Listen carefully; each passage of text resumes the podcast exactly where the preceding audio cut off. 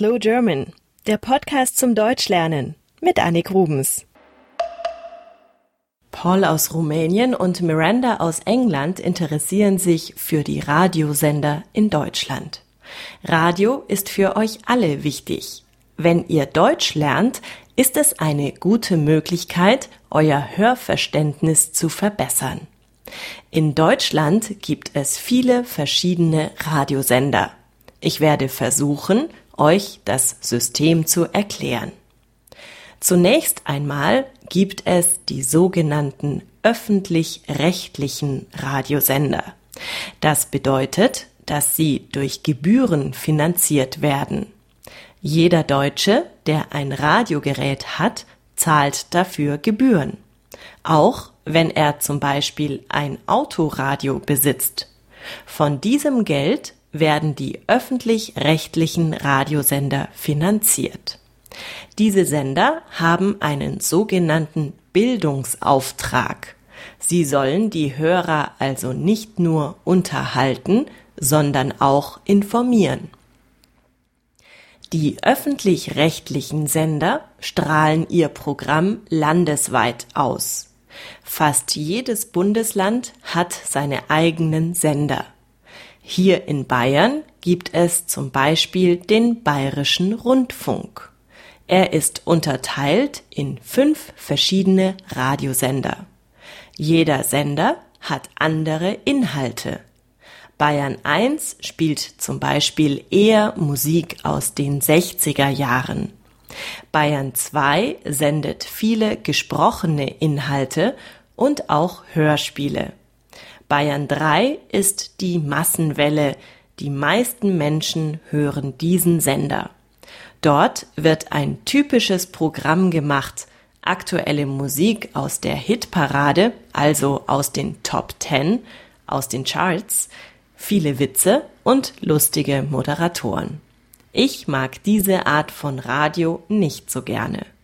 Bayern 4 sendet den ganzen Tag klassische Musik, also Mozart und Beethoven und so weiter. Und Bayern 5 ist ein reiner Infosender. Hier laufen die ganze Zeit Nachrichten und Magazine mit journalistischem Inhalt. Ähnlich ist es in anderen Bundesländern.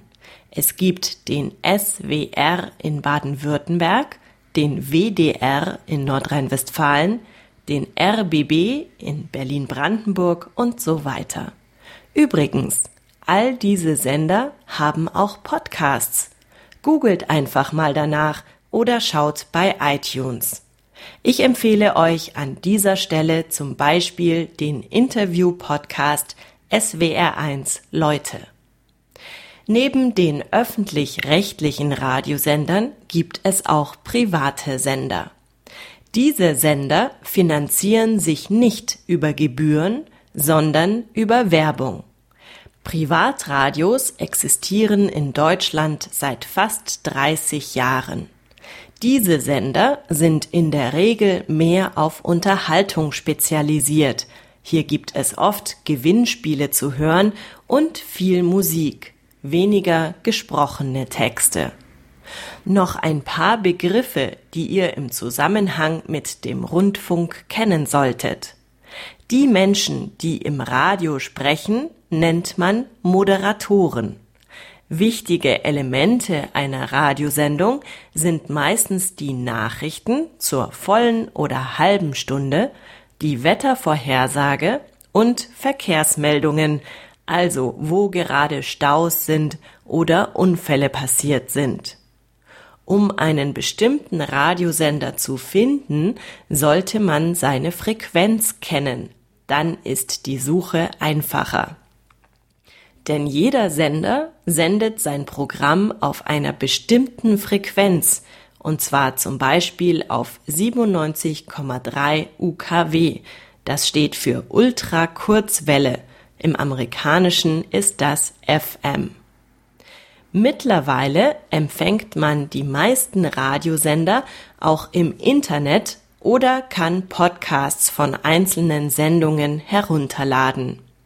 Wenn ihr einen guten Radiopodcast findet, der auch für Deutschlernende geeignet ist, dann schreibt doch bitte in die Kommentarfunktion auf slowgerman.com, dann freuen sich die anderen Hörer. Das war's schon wieder für heute. Ich danke euch fürs Zuhören. Demnächst wird es einige Neuerungen auf slowgerman.com geben, also haltet die Augen offen. Wenn ihr Themenvorschläge für mich habt, schreibt an podcast at slowgerman.com und ich bedanke mich an dieser Stelle bei allen von euch, die mich unterstützt haben und mir per PayPal Geld gespendet haben. Schöne Grüße aus Deutschland, eure Annik. Slow German ist ein privater Podcast von Annik Rubens. Ihr könnt die Texte zu jeder Folge auf der Internetseite slowgerman.com nachlesen und kostenlos als PDF herunterladen.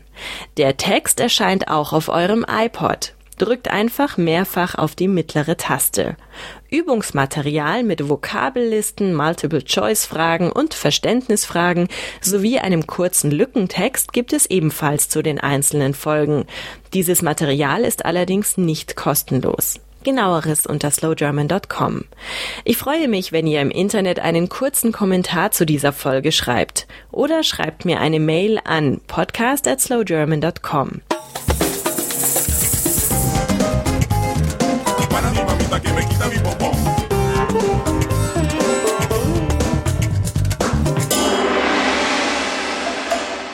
Slow German, der Podcast zum Deutschlernen mit Annik Rubens.